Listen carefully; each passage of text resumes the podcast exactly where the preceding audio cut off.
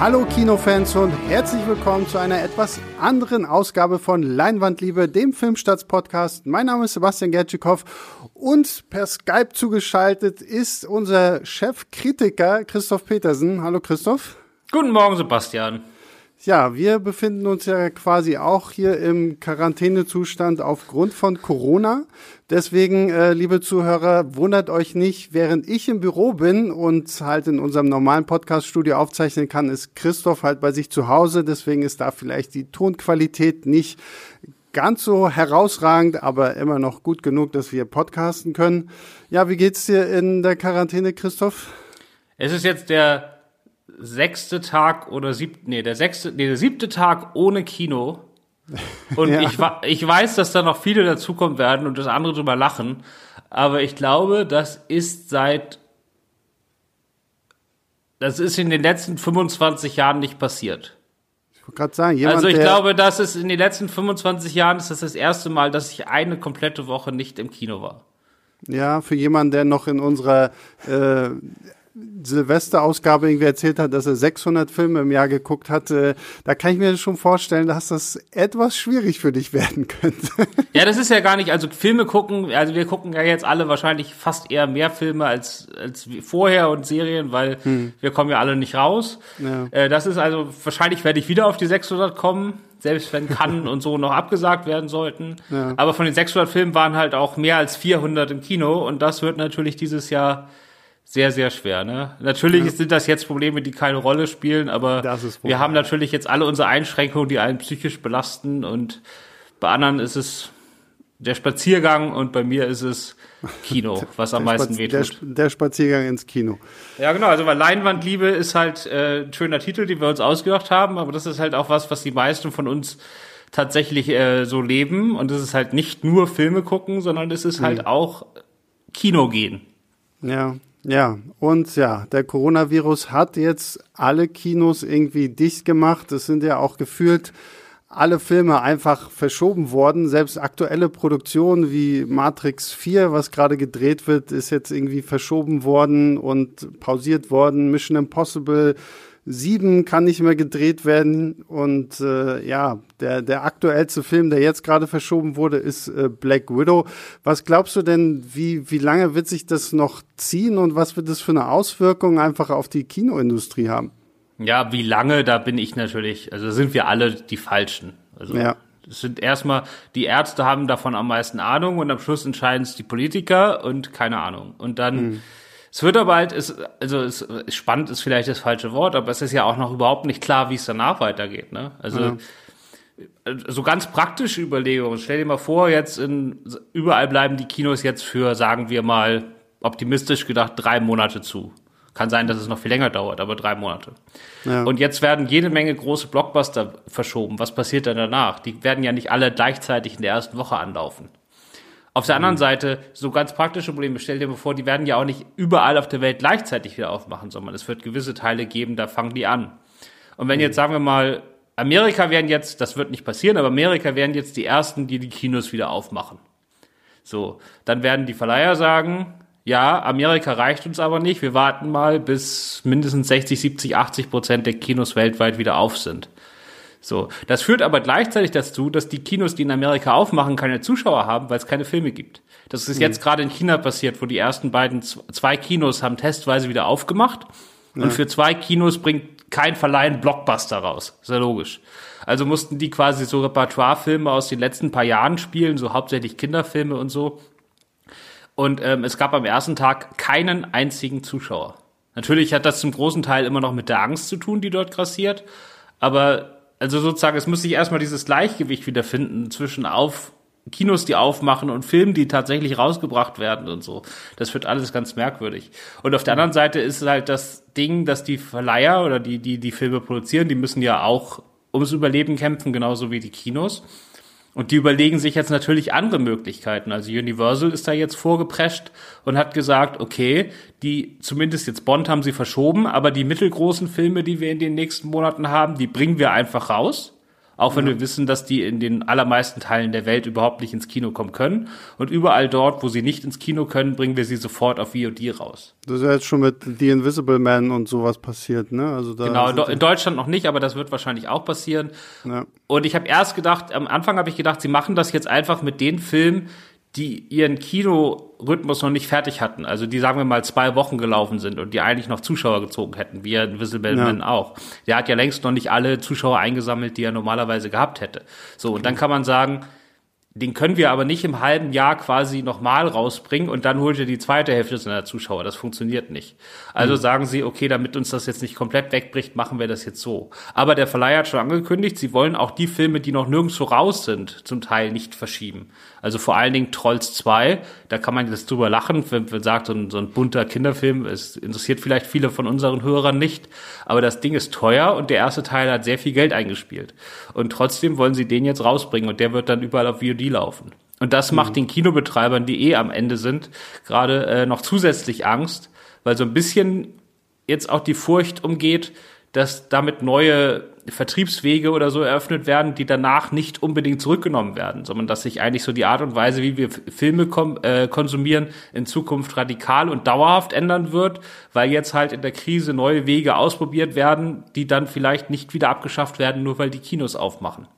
Es wird sich also, es ist alles äh, wie, wie alles in der Welt. Also wenn die Fußball-EM verschoben wird und ganz ehrlich, das wäre vor zwei Monaten die größte News des Jahrhunderts gewesen. Gestern, als wir das äh, mitbekommen haben, war das so ein Achselzucken und so, ja, toll. Und äh, nach drei Stunden war das selbst auf Bild.de wieder aus der Schlagzeilenbox raus. Und in Zeiten, wo die Verschiebung der fucking Fußball-Europameisterschaft äh, keinen mehr interessiert, ist es halt ist alles möglich, ne?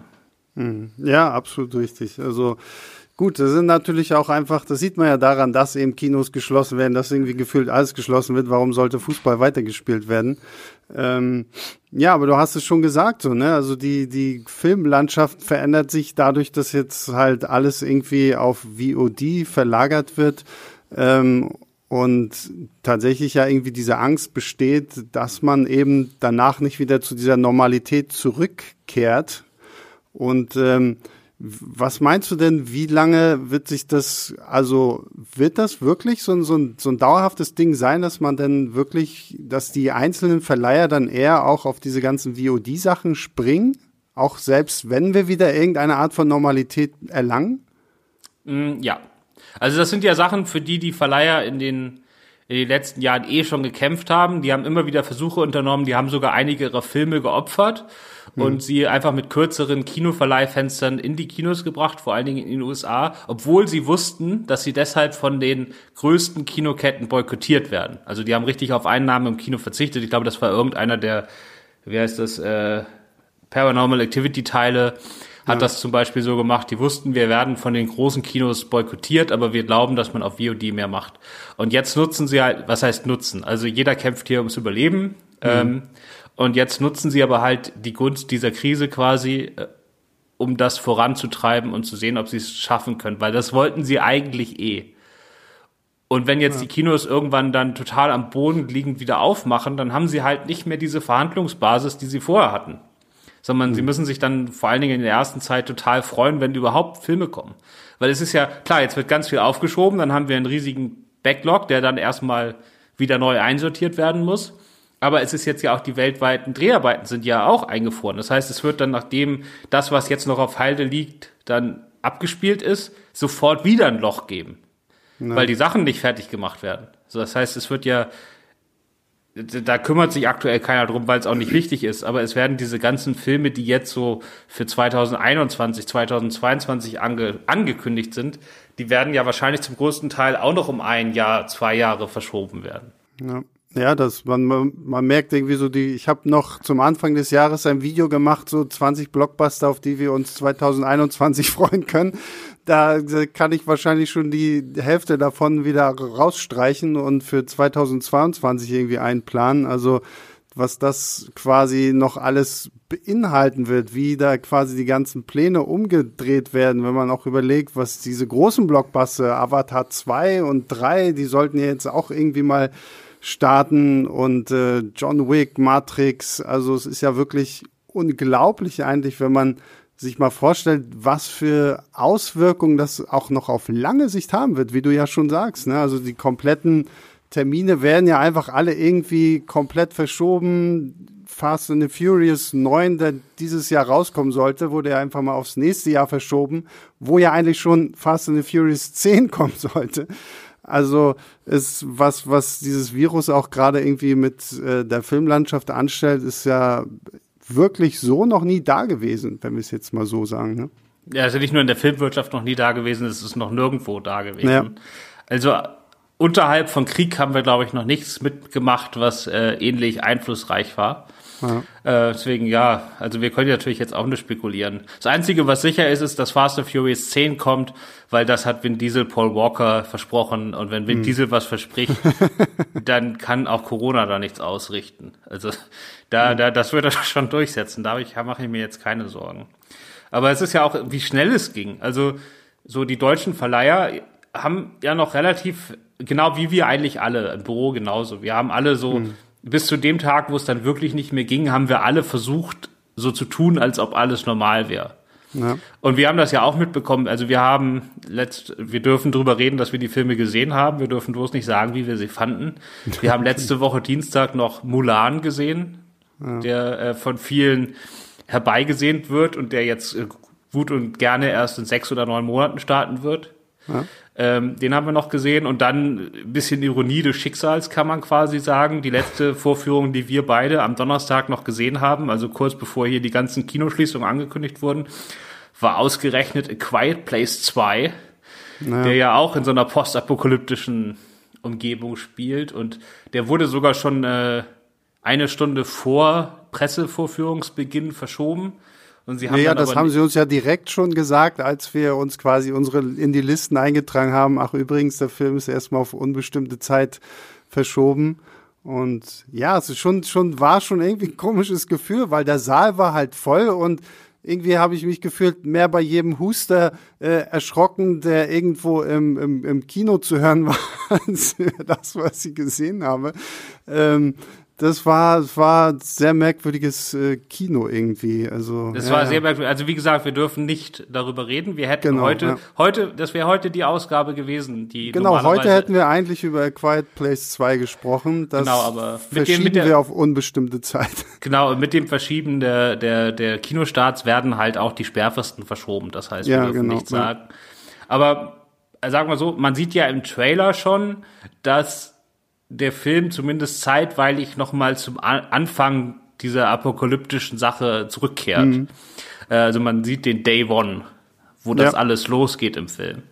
Und das ist einfach, das sind so, das ist die ersten zehn Minuten und dann ist das alles so total gespenstisch normal. Die sind da ja. über so ein Baseballspiel oder so. Das ist einfach so ganz stinknormaler Alltag, aber man weiß natürlich schon, was passiert. Und diese Szenen zu gucken, während den Anfängen der Corona-Krise, das war pervers. Also das ja, war wirklich, äh, das, das, das war so close to home, das war wirklich eine, eine Intensität. Man hat sich total gefreut, als dann diese komischen außerirdischen Monster kamen und da alle platt gemacht haben. Weil das war dann wieder dieser Eskapismus, den man im Kino ja. eigentlich haben will, der einen von der Realität wegbringt, während die ersten zehn Minuten waren einfach wo ich mir gesagt habe, ich brauche das ja nicht auf der Leinwand gucken, ich muss ja nur nach draußen gehen. Da habe ich quasi, da habe ich quasi dieselbe Stimmung. Das war, das hat auch keinen Spaß gemacht. Also das war super gemacht, aber das hat, das hat kein, ja, so, so hm. muss das nicht sein. Ja, genau. Naja, da, da, da bin ich auch gespannt, wie, wie man den Film dann aufnehmen wird, wenn er dann nach dieser ganzen Corona-Geschichte ins Kino kommt. Ähm, ja, das wird, äh, wird selbst dann noch so, so mulmige Gefühle äh, hinterlassen, weil man wahrscheinlich tatsächlich dann auch an einigen Stellen ein bisschen aus eigener Erfahrung sprechen kann. Ja, das ist halt die Frage, wir wissen ja überhaupt nicht, wie es ausgeht. So, und dann hm. ist ja die Frage mit Corona, werden wir die, äh, wird das quasi überstanden sein? Also wenn wir jetzt im Herbst oder nächstes Jahr einen Impfstoff haben und wir sind alle geimpft und wir wissen, okay, jetzt ist das erstmal äh, quasi für uns zumindest nicht mehr gefährlich. Hm. Dann ist das ja ein wohliger Grusel. Ne? Also Horror, ja. der der, der close to home ist, aber der, der trotzdem einen nicht jetzt gerade in dem Moment persönlich berührt, das ist ja, ja meistens der wirkungsvollste, ne? den man schon noch wegschieben kann, der aber auch ganz nah dran ist. Wenn jetzt natürlich diese Corona-Sache langsam austrudelt und wir irgendwann sagen, jetzt sind so viele infiziert, dann können wir auch die Kinos wieder aufmachen, because wir haben es eh alle, so, who mhm. cares, mhm. ne? So, äh, und dann kommt der in dieser, dieser Atmosphäre dann ins Kino, alter Schwede, da muss man, dann haut der natürlich richtig rein. Tja, dann ist es wirklich ein bisschen wie The Walking Dead. Wir haben alle das Virus und Tja. Es wurde heute schon, es wurde heute schon, der, ich weiß nicht, ob es der Trailer war oder nur die Ankündigung, aber irgend so eine billig äh, Filmschmiede hat jetzt schon einen Corona-Zombie-Film gedreht, so, weißt du, so ein 10.000 Dollar Billigteil mhm. mit irgendwelchen Zombies, die mit Atemschutzmasken durch die Straßen schlürfen. Vielleicht, der kommt in zwei. Monaten raus, also die wollen da echt Kapital schlagen. Vielleicht haben sie auch einfach nur irgendeinen Zombie-Film genommen, den sie eh fertig hatten und haben den jetzt einfach in Co ja. Corona umbenannt. Corona-Zombies heißt der, glaube ich. Und ja, vielleicht, vielleicht einfach noch ein bisschen mit After Effects so Schutzmasken über die, die Münder gestülpt und dann war's das. Also, da, ja. ja, ja, es ist absurd auch, wie solche Firmen dann da irgendwie sofort drauf anspringen. Irgendwie jetzt, je mehr man auch irgendwie guckt, so die ganzen Artikel und Listen so, ah, die zehn besten Filme, die ihr zu Hause gucken könnt zum Thema Viren und Pandemien in Filmen und keine Ahnung was. Also äh, ja, das haben, haben wir auch gemacht. Ist ein, manchmal ist ein bisschen ja, irritierend. Ja, haben wir auch gemacht. Ich finde das, also wie gesagt, ich habe das auch schon in mehreren Artikeln geschrieben und dafür auch schon Kritik bekommen. Also ich finde es okay, jetzt Contagion anzubieten, also diesen Steven Soderbergh-Film, ja. der relativ, also möglichst realitätsnah versucht, so eine Pandemie zu beschreiben. Auch wenn das im Film ist, es eine viel heftigere Krankheit, wo dann ja. äh, der Großteil dran krepiert und da geht's dann wirklich äh, nicht mehr um Zahlenmanagement oder das Management der großen Zahlen, sondern es geht wirklich darum, dass sich niemand anstecken darf, sonst tut man gleich Blut. Also es ist alles viel dramatischer. Und ich glaube, so, äh, wenn man jetzt nicht so perfekt mit der Situation jetzt umgehen kann, was die meisten von uns nicht können, auch wenn man vieles vielleicht behaupten, das halte ich für großen Teil für gelogen, sollte mhm. man sich dann wahrscheinlich nicht angucken, aber das finde ich noch okay dass der zumindest angeboten wird. Also ich fand jetzt zum Beispiel auf der anderen Seite sehr gut, dass RTL für Sonntag Inferno aus dem Programm genommen hat. Ja, das stimmt. Ja. Weil, weil zwei Sachen. Also zum einen ist es halt ein Robert Langdon, Tom Hanks Unterhaltungsfilm, hm. bei dem du am Anfang nicht weißt, dass es um Viren geht oder dass es um eine Virenepidemie ja. geht. Das heißt, das ist quasi ein Twist im Film. Und wenn man dann sozusagen da einfach nur Sonntagabend sich ablenken will und dann kriegt man das um die Ohren gehauen, dann finde ich das problematischer, als wenn sich jetzt jemand hinsetzt und sagt, ich gucke jetzt einen Film, der Contagion heißt, mhm. der weiß ja, worauf er sich einlässt. Ne? Das ist schon ja. mal eine ganz andere Sache. Und dann ist es halt, in, ich will jetzt nicht spoilern, aber es ist in Inferno halt noch so, dass das jetzt keine natürliche Epidemie ist, sondern dass da quasi finstere Pläne und Mächte dahinter stecken. Mhm. Und ähm, ich habe das jetzt, mein, mein Facebook-Video-Feed ist voll mit so einem Verschwörungsscheiß. Naja, dass, das, dass Corona in Wirklichkeit, dass Corona in Wirklichkeit irgendwie eine Biowaffe ist und keine mhm. Ahnung, was, was da wäre. Also die Chinesen sagen, die Amis wollen sie vergiften und die äh, Amis sagen, die Chinesen wollen sie vergiften, keine Ahnung. Auf jeden Fall ist das dann, das, das spielt mir da zu sehr in dieses äh, gefährliche Narrativ rein. Und dann kann man das Ding vielleicht auch mal, kann man vielleicht einfach mal später zeigen. Ja, ja da muss man allgemein, finde ich, so überhaupt ein bisschen aufpassen. Da kursieren ja viele Verschwörungstheorien gerade rum. Das passt gerade alles auch nicht zu dem, was gerade irgendwie so hier abläuft. Und ja, da finde ich es auch nicht schlecht, dass sie dann sagen, okay, gut, wir nehmen Inferno raus und zeigen halt irgendwas anderes. Also am Ende, wenn man sich jetzt einfach auch mit Filmen so ein bisschen ablenken. Also ich wüsste jetzt zum Beispiel halt tatsächlich nicht, ob ich mir zwingend einen Film angucken müsste, in dem es irgendwie um Weltuntergang oder sonst irgendwas geht. Mir reicht schon, dass ich immer noch einmal pro Woche jetzt The Walking Dead äh, gucke. Das ist mir Weltuntergang genug und äh, so für meine Filme nehme ich mir dann lieber irgendwas leichteres, seichteres, was mich tatsächlich ein bisschen ablenkt von all dem. Genau, und damit, mit dieser, dieser Einschätzung kommen wir ja auch irgendwie ein bisschen zu diesem Podcast jetzt.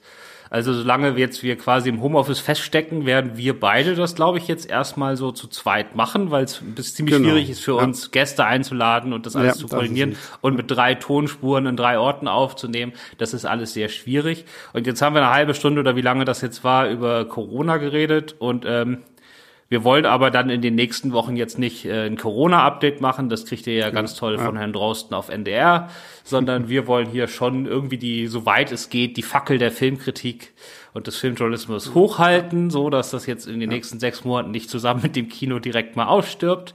Genau. Ähm, und wir werden, wir werden uns darauf konzentrieren, halt über Filme zu sprechen, weil alles, was Serien anbelangt, das machen ja unsere Kollegen von Moviepilot mit ihrem Podcast Streamgestöber, den sie ja auch weiterhin fleißig noch irgendwie betreiben werden. Deswegen, klar, jetzt werden wir uns überschneiden, weil wir auch mal natürlich über Filme aus von Netflix und Amazon Prime und Co. sprechen werden, aber ähm, wir haben uns dazu entschieden, dass wir auf jeden Fall weiterhin über Filme sprechen werden. Und, genau, da, äh, sonst hättest du auch ein großes Problem mit deinem Gesprächspartner. Weil, ja, äh, genau. ich gucke ja. zwar ab und zu mal Serien, aber ich gucke Serien immer erst, wenn sie fertig sind und dann am Stück. Mm. Ja. Also und dann halt auch gerne mal Serien, die 10 oder 20 Jahre alt sind. Also dementsprechend, das ist jetzt vielleicht für so einen aktuellen Podcast. Da musst du dir dann müsstest du die andere Gäste einladen. Ja, genau. Aber wir reden aber ja über, über Filme. Genau, weil ich genau. mag Filmkritik, ich mag über Filme diskutieren und äh, das machen wir ganz toll zusammen. Ja, und jetzt und haben wir uns heute für gleich nach der Pause haben wir uns äh, den Film ausgesucht, den die meisten von euch gerade gucken.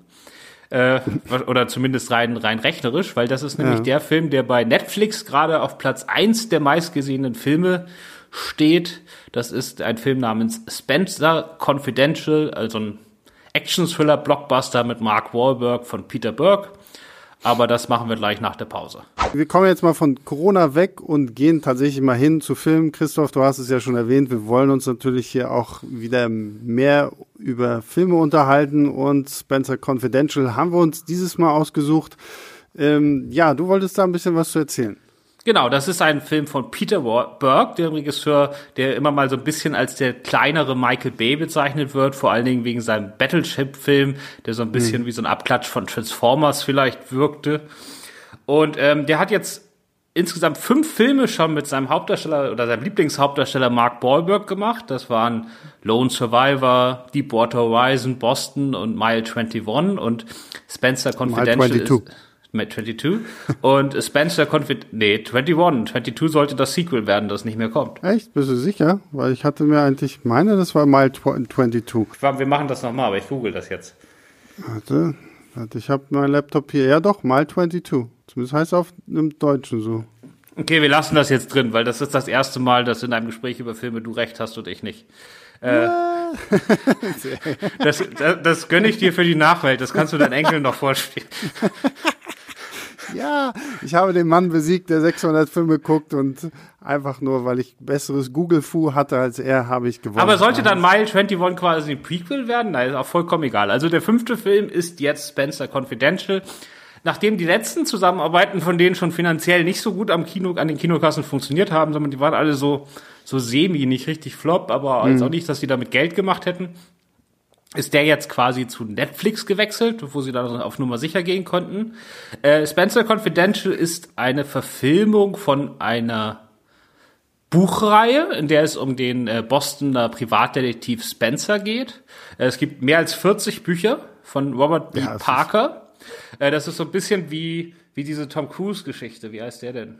Jack Reacher, ja, ja, genau, das habe so, ich auch die, gedacht. Die, diese ganze, diese ganze Verbindung da, äh, wobei das, der konkrete Roman, der jetzt in Spencer Confidential verfilmt wird, der heißt Wonderland und der stammt nicht von dem Originalerfinder der Bücher, sondern von dem Autor Ace Atkins, der die nach seinem Tod fortgeführt hat. Das ist also eins ja, der Bücher aus okay. den letzten Jahren und nicht eins der frühen. Ja. Und woher man das vielleicht kennen könnte, weil ich glaube, das ist jetzt nicht so einer der in deutschen Bahnhofsbuchhandlung jetzt ganz oben liegt, sondern das ist eher so in Deutschland zumindest ein bisschen unerkannter.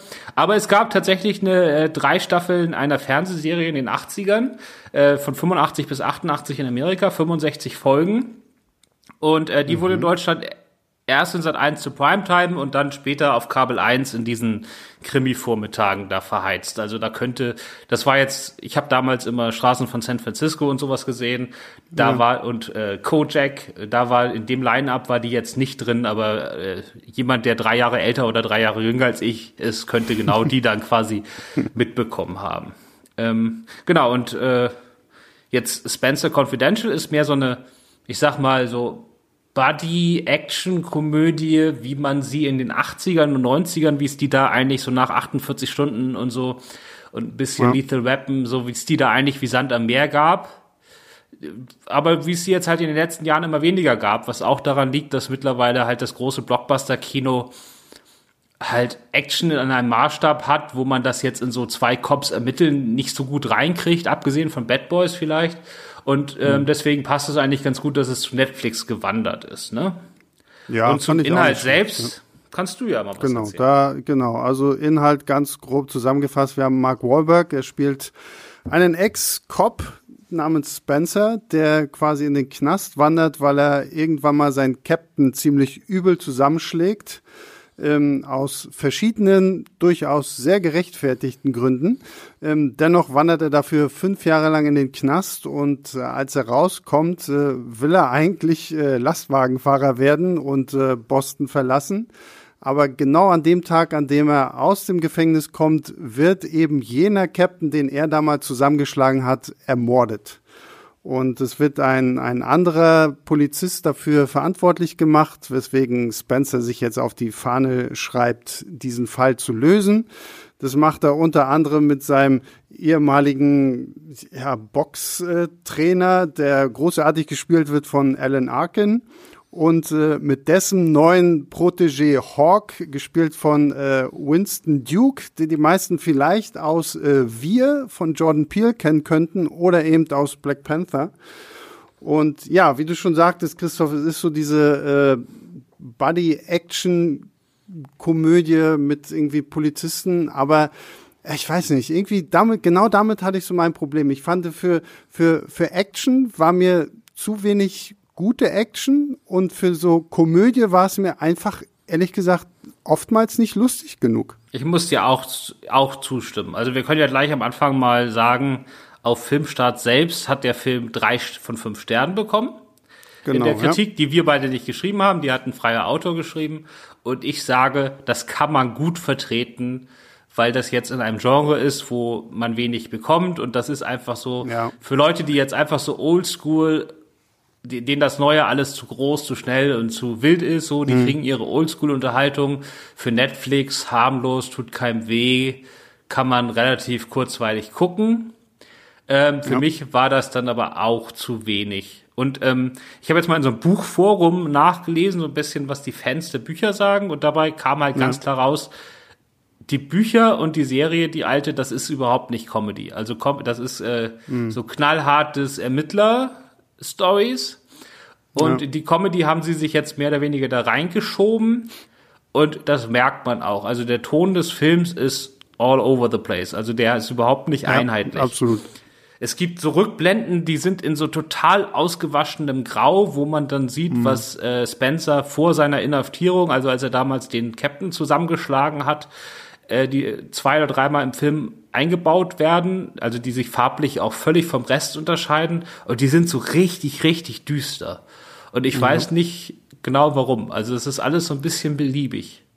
Ja, ich fand, und das fand ich halt schade, weil dadurch finde ich, ging auch so diese ganze Ermittler-Story so ein bisschen unter. Also es war, du hast, du hast ja Jack Reacher schon erwähnt, es war wirklich, es ist so ein bisschen Jack Reacher 2.0. Sobald Mark Wahlberg irgendwo hinkommt, verprügelt er einfach erstmal irgendwie Leute und er nimmt es auch irgendwie mit, mit drei, vier, fünf Leuten gleichzeitig auf, weil uns halt einfach mal irgendwann gesagt wird, okay, der ist ein krasser Boxer gewesen, deswegen kann er sich gut verteidigen. Und das ist genau wie Tom Cruise und Jack Reacher auch, der irgendwie einfach nur Leute kaputt prügelt und danach fragt so, okay, und wer von euch war es jetzt?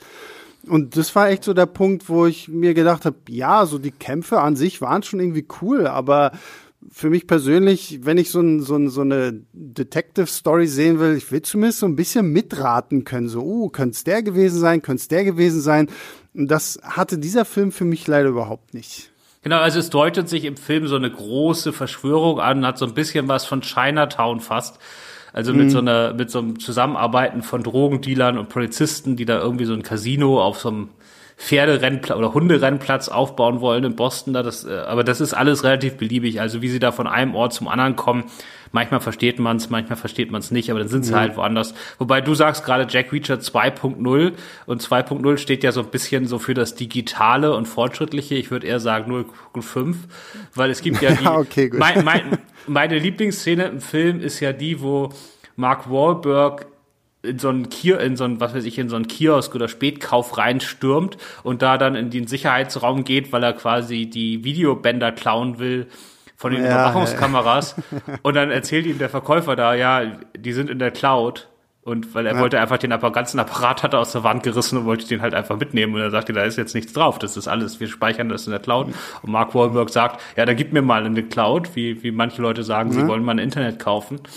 Das äh, fand ich an der Stelle ganz lustig, deswegen äh, mit digital. Das ist, halt, das ist halt so, wenn man fünf Jahre im Knast ist, dann kann man nicht wissen, was die Cloud ist. Ich glaube, die Figur ist so angelegt, dass der das auch nicht gewusst hätte, wenn er die fünf Jahre draußen gewesen wäre. Wahrscheinlich. Also es ist halt ja, so ein, ja, der hat ja eh so alte Werte. Das ist ja so ein, so ein moderner Ritter, sag ich mal so. Ne? Mhm. Der, der kann halt nicht anders. Wenn irgendjemand in Not ist, also wie damals, als er seinen Cap verkloppt hat, das macht er nicht nur, weil der eine Mord Ermittlungen unterdrückt hat, sondern auch, weil Mark Wahlberg mitbekommt, dass er seine Frau schlägt.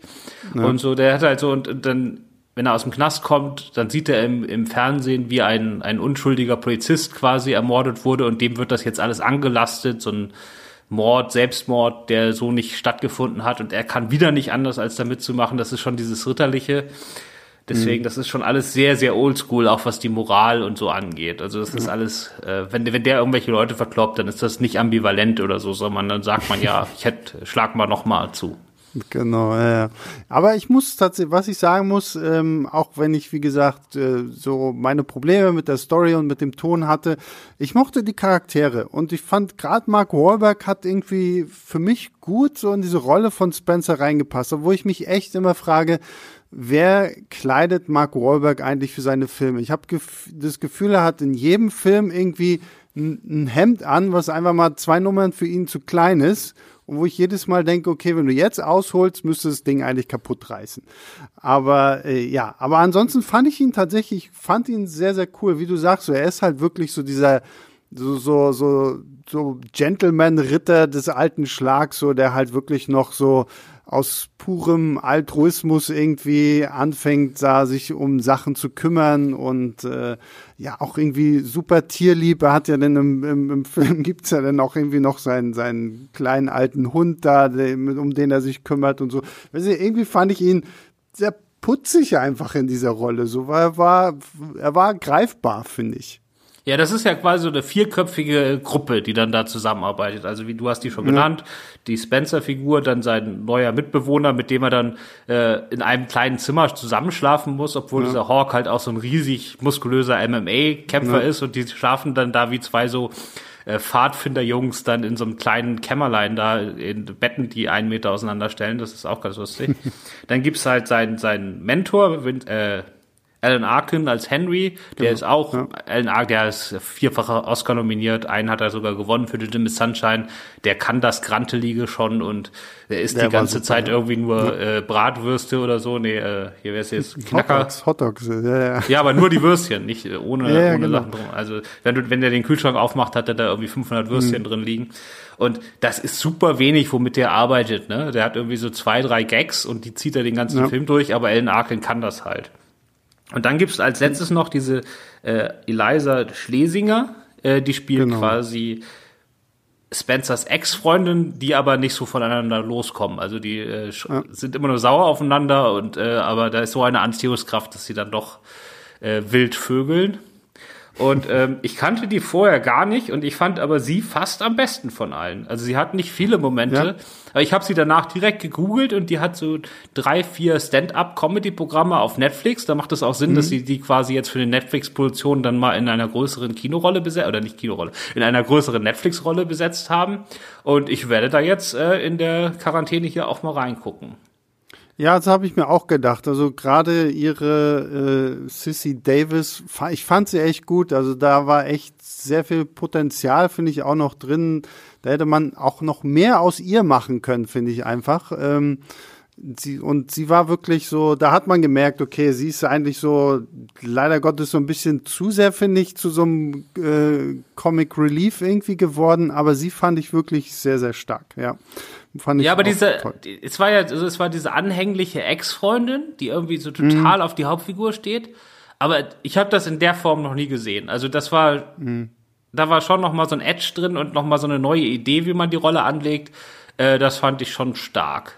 Und ja. deswegen ist es auch so schade. Also die Figuren, wenn die jetzt noch mal, es wird schon über Spencer Confidential 2 geredet, der wird wahrscheinlich kommen. Ähm, ja. So dieses, dieses Quartett zusammen, das kann ich mir schon gut vorstellen. Und dann auch nochmal auf der anderen Seite, die Action-Szenen sind super selten. Also ich weigere mich schon fast, den Actionfilm zu nennen, ja. Also es ist dann immer, ja, ich weigere mich fast, den Film Komödie zu nennen, weil es sind halt nicht mhm. so wahnsinnig viele Gags drin. Ich weigere ja. mich, äh, ihn Actionfilm zu nennen, weil die Action-Szenen sind echt rar gesät. Und ich weigere mich, ihn Thriller zu nennen, weil spannend war dieser Film nun wirklich nicht.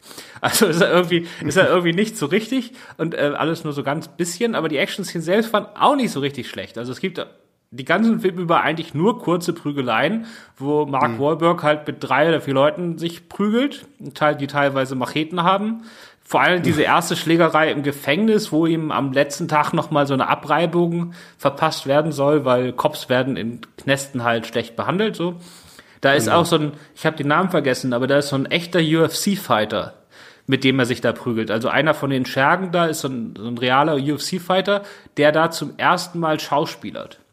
Das heißt, das warte, ist ein. Ich habe ich hab ihn hier Donald Cerrone. Ja, Donald und das ist Anthony Cerrone. Ja. Und das war wohl das erste Mal da am Set, dass er einen Kampf gemacht hat, der nicht echt war, also quasi ein Stuntkampf. Mhm. Und er ja, hat's, okay. er hat's wohl völlig übertrieben und hat Mark Wahlberg da wohl mehr oder weniger ehrlich verprügelt. Es ging danach dann auch auf Instagram und und so noch äh, hat er sich immer wieder entschuldigt und so. Das war halt so eine Geschichte, die so ein bisschen rumging. Und ähm, das sieht man aber auch. Also die Kämpfe sind super kurz, aber die sind schon knackig. Also ja, es ist schön, hand, schön handgemacht, so die in Zeiten von, wie heißt das Ding mit Keanu Reeves? Matrix? Nee, Nein, John Wick. John Wick. John Wick. In John Zeiten Wick. von John Wick sind natürlich jetzt, ist natürlich jetzt die, die, der Bar ist sehr hochgelegt mittlerweile, ne? Und da kann das hier nicht mithalten. Auch weil ja, die halt klar. alle so super kurz sind. Und deswegen hm. auch nicht so was wirklich Besonderes haben. Aber sie sind hm. kurz und knackig. So, das ist erstmal gut. Und am Schluss gibt es eine Szene, wo Mark Wahlberg mit einem Riesenlaster irgendwie in fünf geparkte Autos fährt. Und das war's. Genau, das, es gab ja also das es ist gibt die größte Action-Szene. Ja, gibt, ja. ja, das ist ungefähr 20 Sekunden. Also es gibt, es ist ja. nicht eine Autoverfolgungsjagd oder so. Es ist einfach nur, er mhm. fährt mit einem Laster in fünf Autos und das war's. Es gibt fünf ganz kurze Prügeleien und das. Deswegen, ob das Actionfilm ist oder nicht, könnt ihr jetzt alle selber entscheiden. Und Dann deswegen vorbei. ist es einfach so schade, es ist alles da. Die Action ist eigentlich gut gemacht, die ist nur viel zu wenig und viel zu kurz. Die Figuren sind da, äh, die könnten Humor, die könnten, haben interessante Sachen, wie sie miteinander umgehen. Und trotzdem verwendet dieser Film, der, wie lang ist der? Naja, egal, also normale okay, Länge. glaube ich, klassische 90 Minuten oder vielleicht auch zwei Stunden. Irgendwas dazwischen. 111 Minuten, 111 ja, also Minuten. Gar nicht kurz für so einen Film. 111 Minuten ja. ist ja schon näher an zwei Stunden.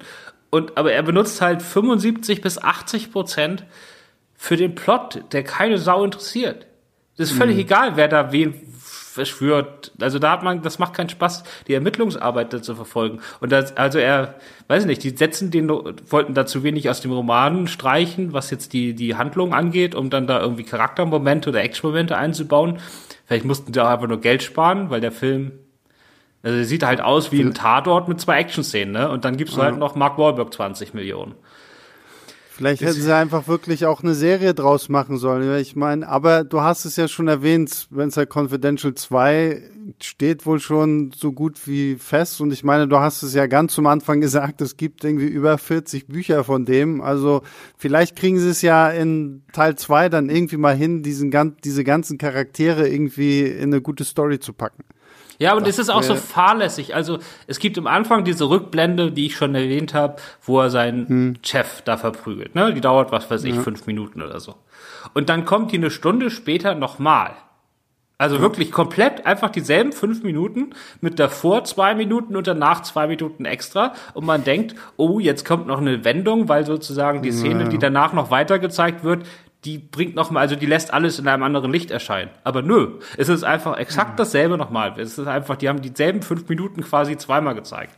Und wenn man so fahrlässig mit seiner Zeit umgeht, ja, oder mit dem Raum, den man hat, obwohl man so viele Vorlagen hat, um da geile Charaktermomente, Humor oder Action reinzubauen und stattdessen mhm. die eh schon viel zu ausgedehnte Story, die keiner interessiert, äh, dann noch mal irgendwie so fahrlässig zu verlängern, das ist einfach, das ist einfach äh, nicht gut. Ja.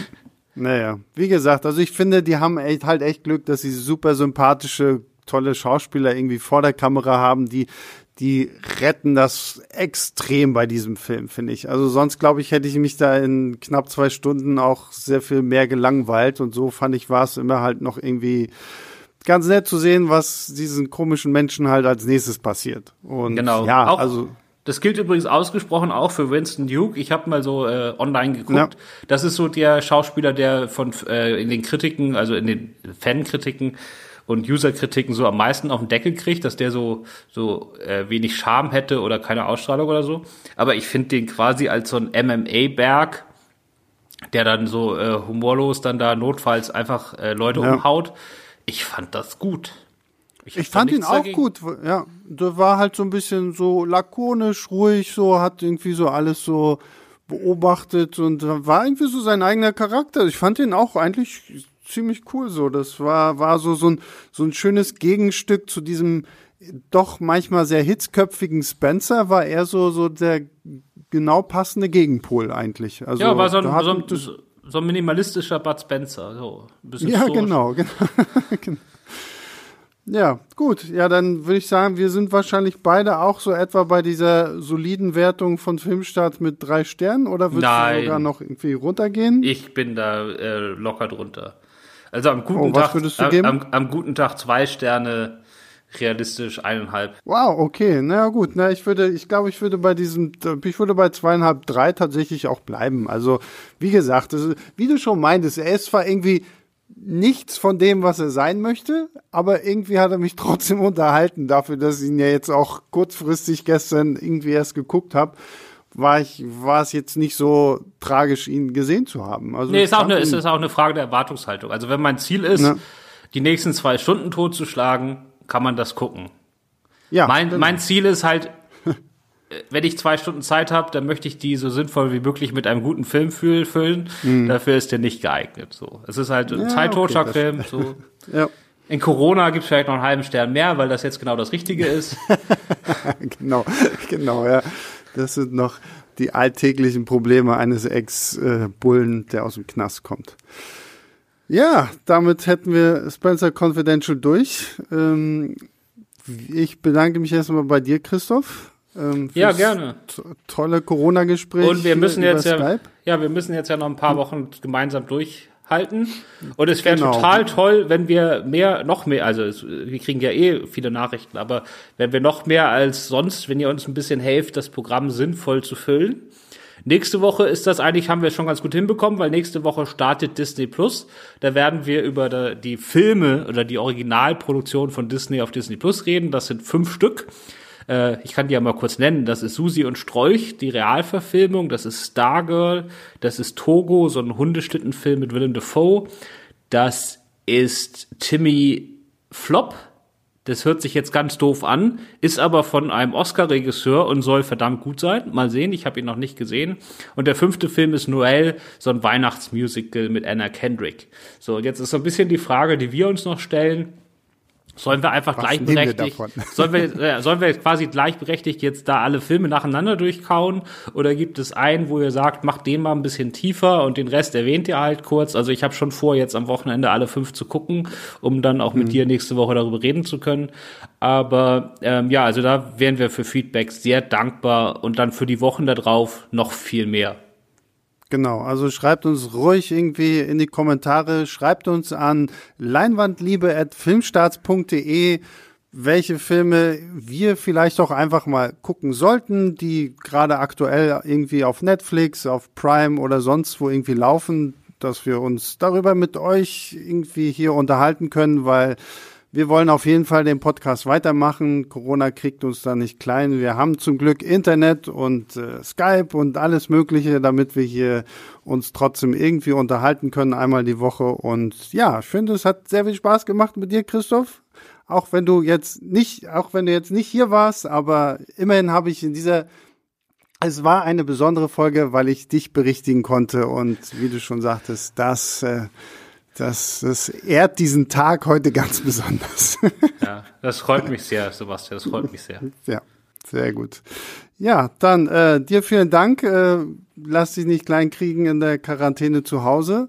Ihr genau. da draußen lasst euch auch nicht kleinkriegen, haltet aber euch auch bitte an alles, was so irgendwie jetzt gerade irgendwie wirklich Not tut. Ähm, und ja, guckt schön fleißig Filme, schreibt uns, welche Filme wir gucken sollen und wir hören uns dann in der nächsten Woche wieder, dann mit Disney Plus. Bis dahin, ciao, ciao. Bleibt gesund. Bis dann, ciao. Bleibt gesund, ciao.